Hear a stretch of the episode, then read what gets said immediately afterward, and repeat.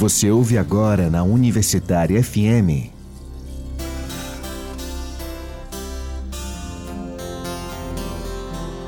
Terra Mãe. Terra.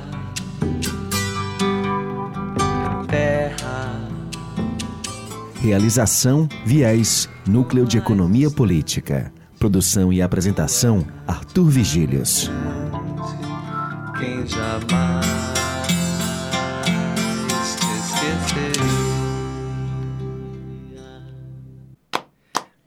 pescador, ô pescador, ô pescador, ô pescador, ô pescador, ô pescador.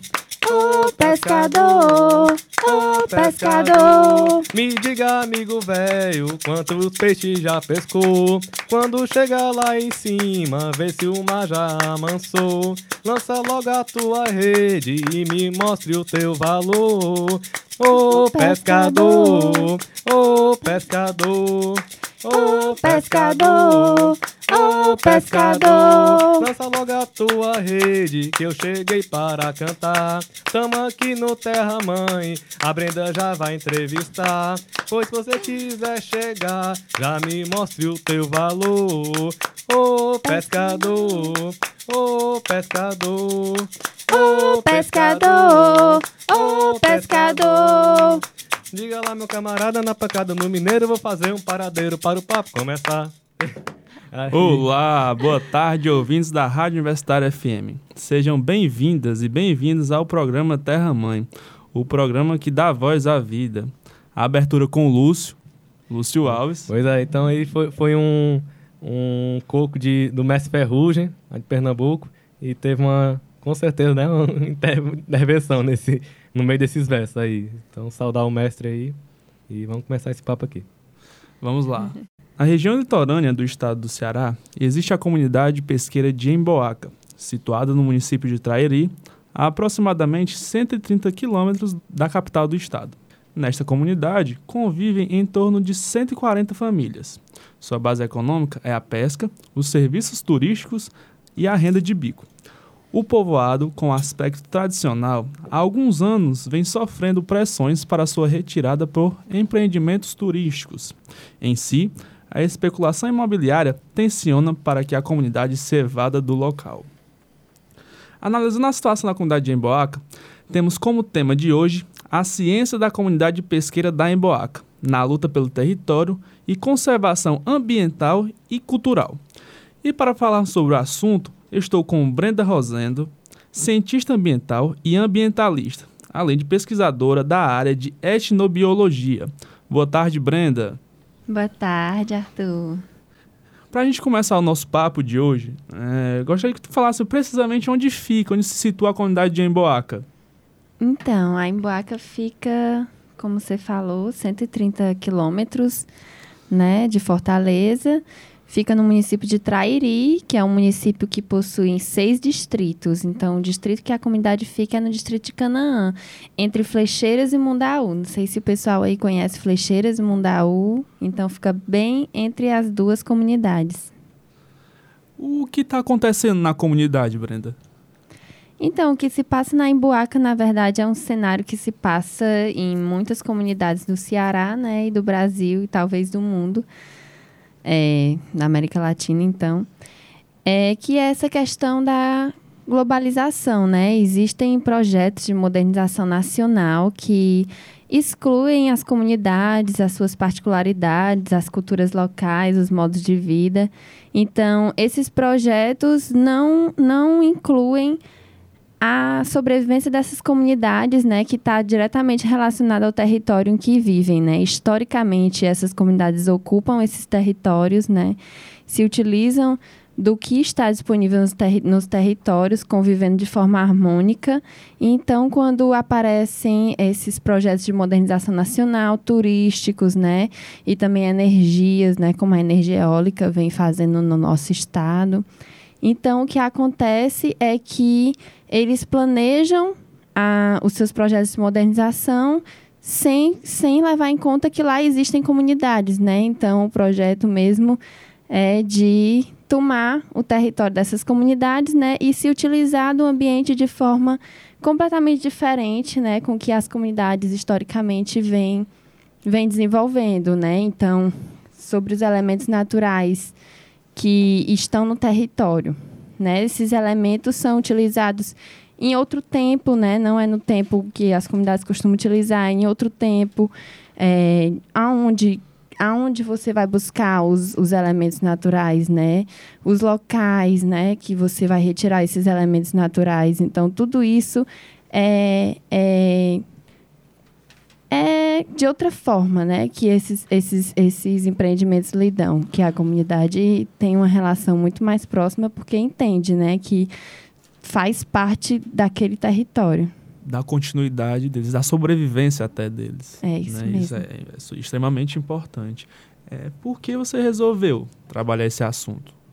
Eu, eu conheci a Emboaca já tem é, mais de 10 anos, né? Não sei exatamente, mais de 10 anos a Emboaca eu conheço, né? Então, como eu já tenho muita proximidade e envolvimento com a comunidade, eu já conhecia algumas demandas locais, né?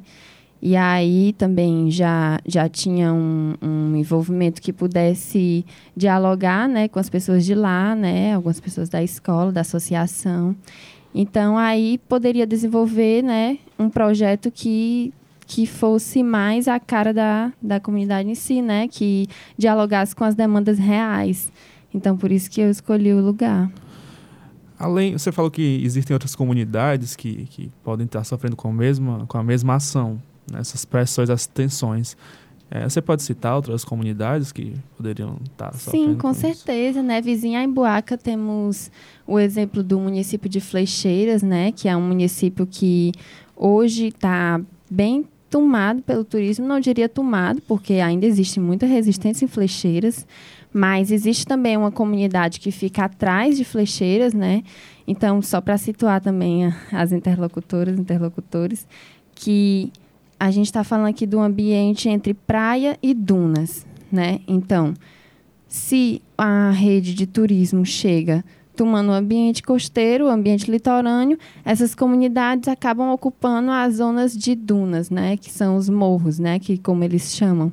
Então, em Flecheiras nós temos esse exemplo, né, que o turismo ocupou de forma desordenada um espaço muito grande lá no município, na zona litorânea, e muita gente da comunidade foi morar nas dunas, né, no morro. Então, uma comunidade pesqueira, né, com base de, de pesca também, que acaba se distanciando do mar, né, por conta dessa ocupação desses empreendimentos que tem outra relação com o território, né?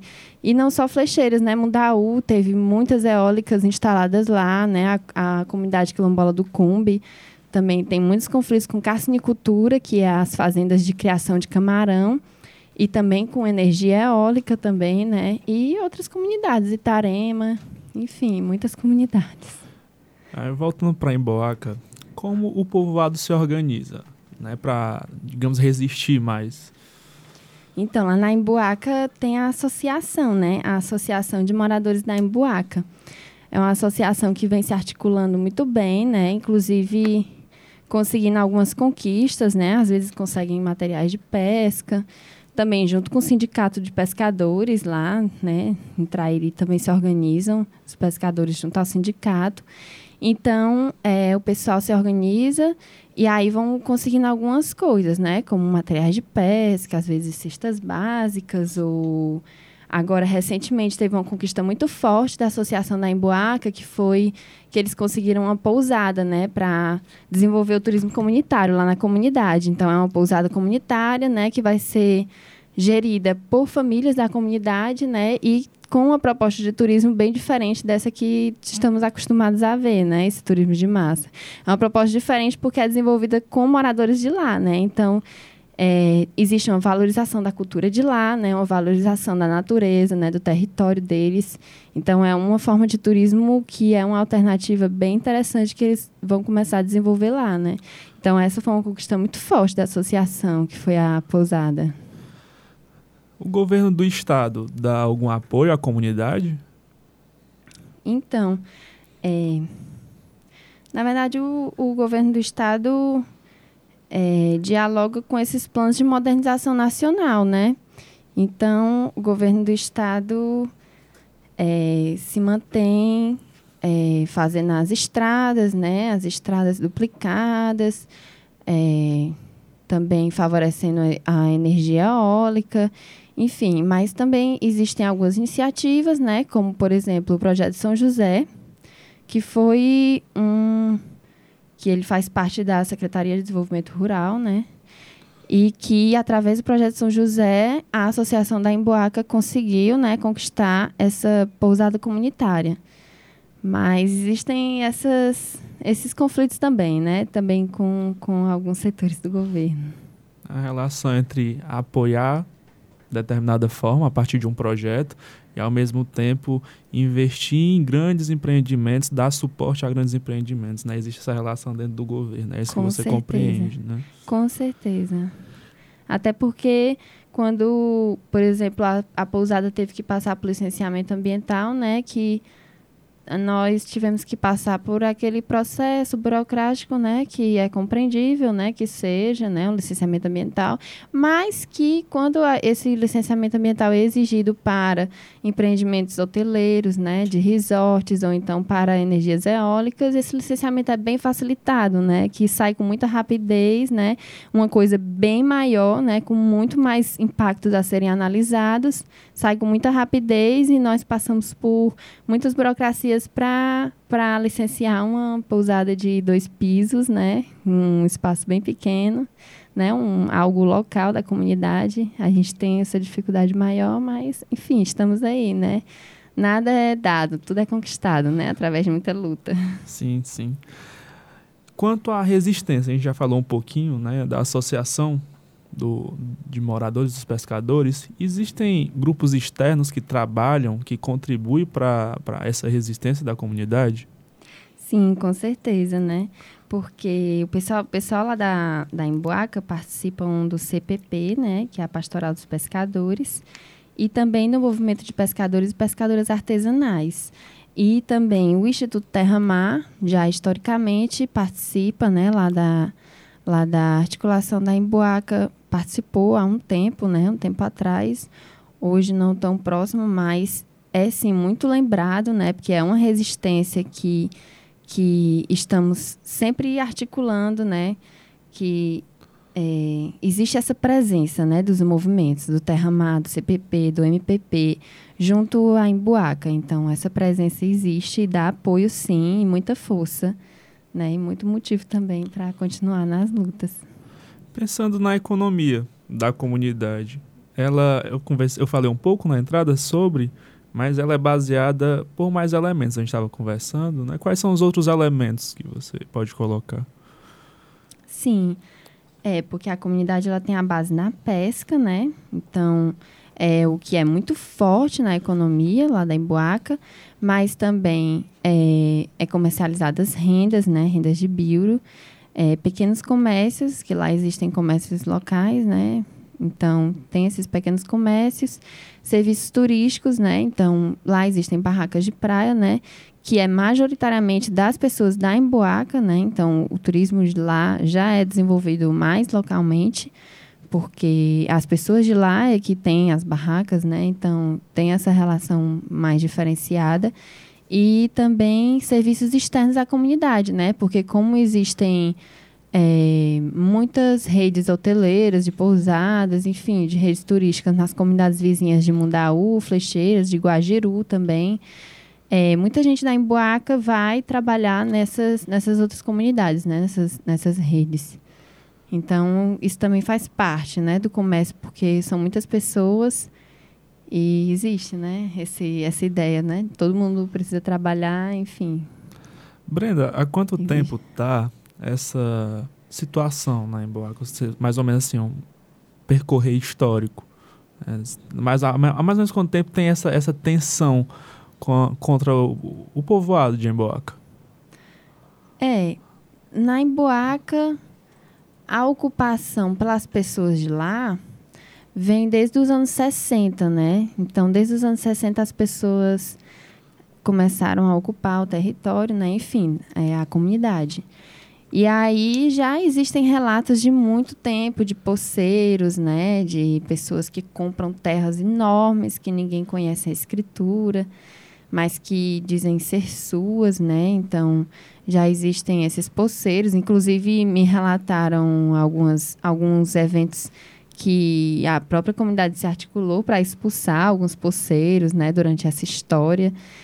Mas existe também, acho que tem uns 10 anos, posso estar errada, é, a ameaça também da construção de um resort lá na Emboaca, que é um resort que ficaria localizado justamente em um dos corpos hídricos mais importantes da comunidade, né, que, que é, é o Corrente, né, onde é, eles construíram uma lavanderia comunitária.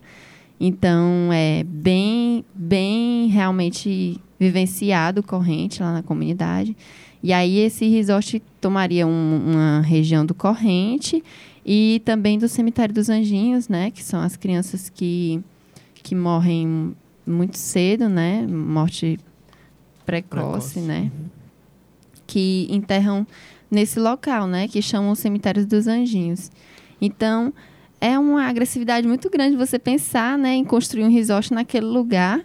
Né? Isso eu estou falando de questões culturais, né, de questões da comunidade assim, culturais, mas que, se você pensar também é, ambientalmente, né, o equilíbrio ecológico seria todo totalmente impactado, porque ali é uma região de terraço, né, de cascudo, cascudo que são é, como se fossem dunas é, cimentadas, né?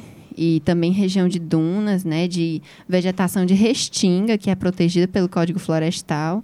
Então, é, é uma ameaça que que está sempre presente, às vezes se afasta e às vezes volta e fica nessa comunidade sempre em alerta.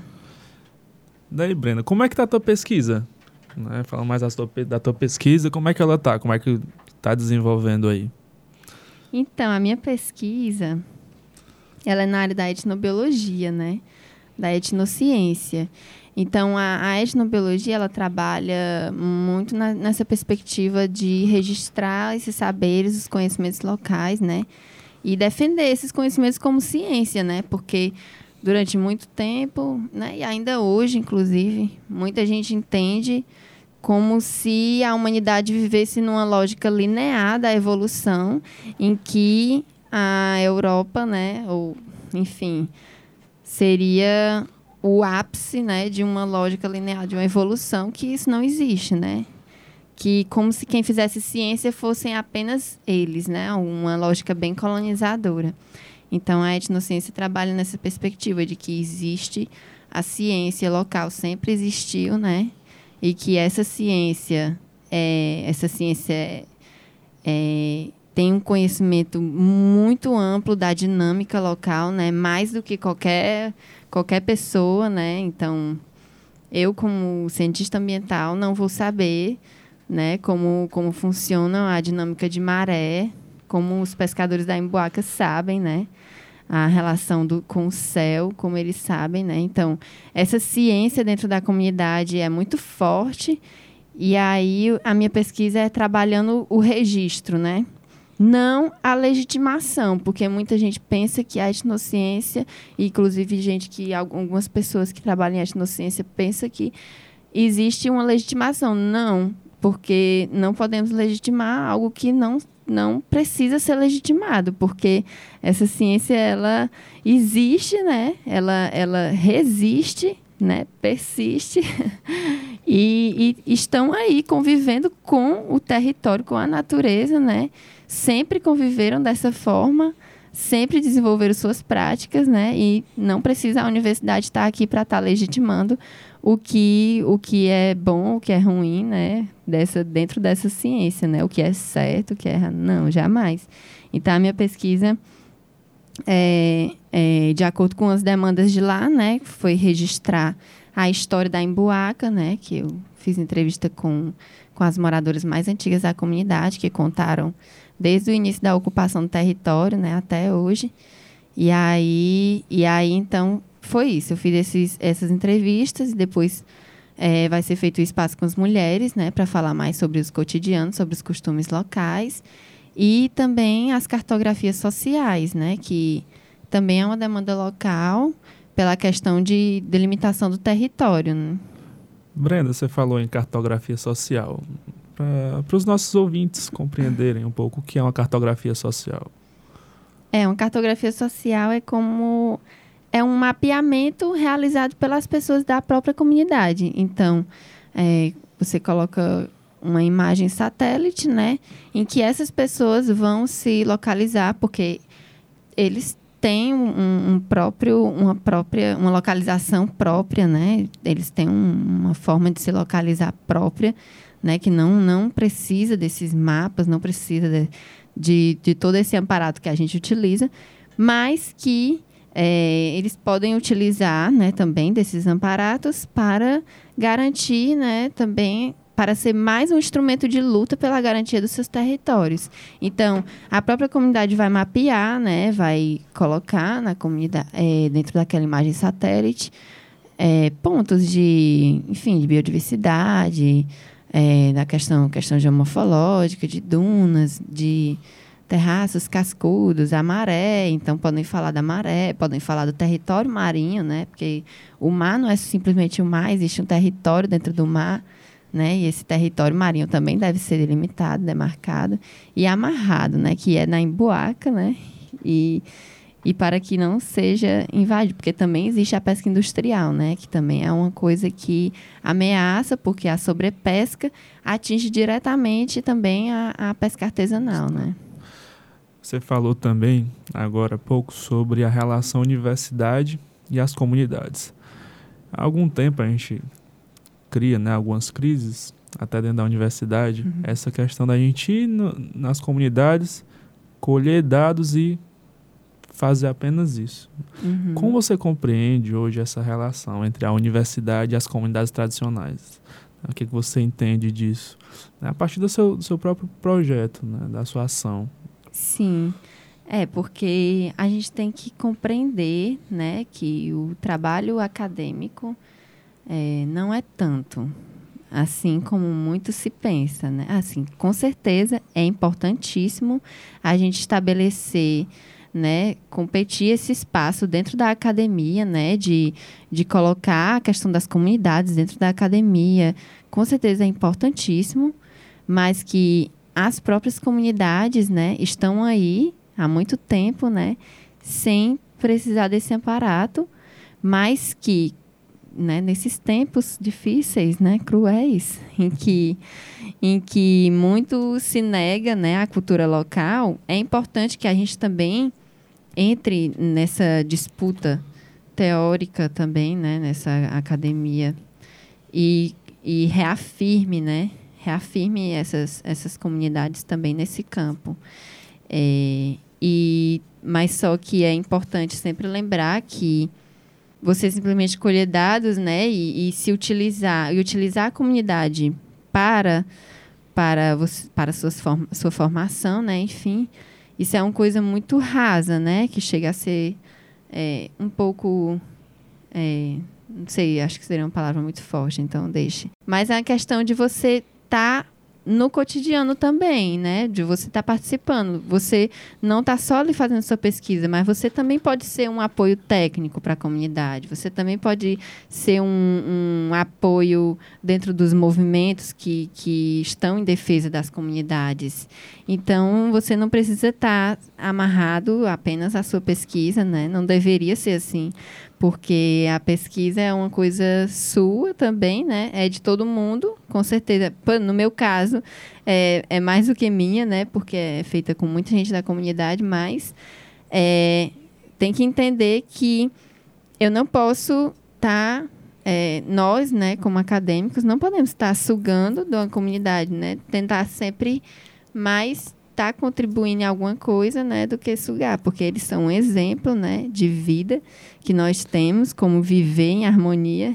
Então, em todo respeito a isso, né, a gente, enfim, tem que estar tá sempre tentando dar essas contribuições mais diretas, né, não simplesmente no campo teórico, que é sim importante, mas que Se for apenas no campo teórico, fica um pouco em falta, né? É, tá, tá num processo que não seja apenas uma retroalimentação do campo teórico, né? Tem, tem uma historinha que tá contando isso aí, lembrei, que era do, sobre a cartografia. Aí é um momento que vocês é, tinham uma, um conjunto de cartógrafos que, de, um, de um rigor científico muito forte, Aí eles quiseram fazer um mapa cada vez mais perfeito, ao momento que eles decidiram que ia fazer um mapa um por um de uma, de uma cidade. Aí, então o mapa era do tamanho da cidade. Aí, aí, desse, aí desse momento aí fizeram e ficaram vangloriando, assim, realmente conseguiram a perfeição da cartografia porque representamos a realidade. Só que aí na próxima geração, a, a, as, as, gerações que vieram, né, já não viam a mesma importância e rebolaram o mapa pro, pro deserto e ele virou um espaço para os animais ficarem dormindo, né? Muito bom, pessoal. Agora vamos para a agenda ecológica.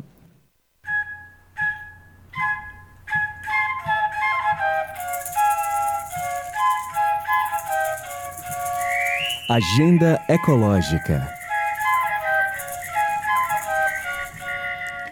De 21 a 25 de outubro, teremos a 24ª Semana Universitária da UES, com o tema Sustentabilidade Ambiental, conexão entre o ser humano e a natureza, a 24ª edição do evento científico e cultural acontecerá no campus do Itaperi, no, em Fortaleza, no FECLESC, em Quixadá, e no FECLE, em Iguatu.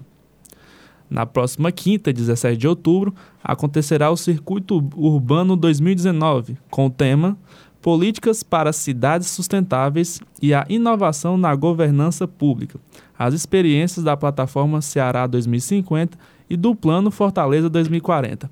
A atividade iniciará às 17 horas no campus do PC, da UFC. Temos outras atividades aqui que o pessoal vai citar. Brenda? Sim. É, no Trairi, né? Tem a, estamos, estamos hoje na, no, no período de pesca do camurupim, que é um peixe de metros, né? Então, o Guajiru, que é uma comunidade próxima da Emboaca, está em festa, né? O Festival de Camurupim que começou ontem e vai até amanhã, do dia 11 ao dia 13, né? E no próximo fim de semana teremos também a festa do Mangue, da comunidade quilombola do Cumbi. É uma festa de, de celebração das resistências que a comunidade quilombola do Cumbi vem construindo, né? E é uma festa que vai do dia 18 ao dia 20. E também temos a inauguração da pousada da Emboaca no dia 21, que também vai ter festa.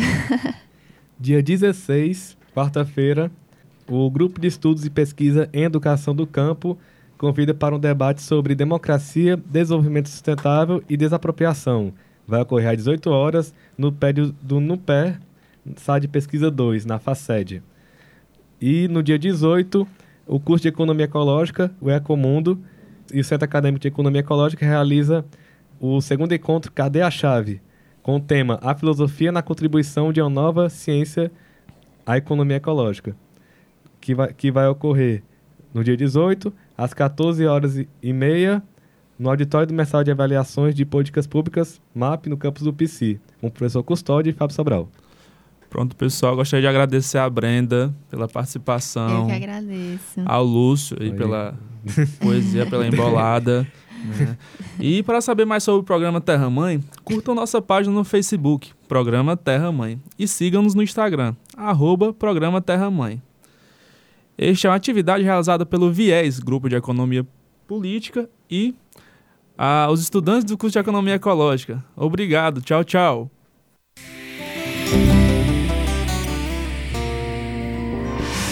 Você ouviu na Universitária FM.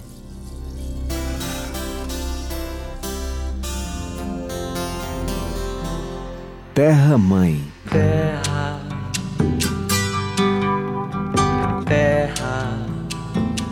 Realização Viés, Núcleo de Economia Política. Produção e apresentação Arthur Vigílios. Quem jamais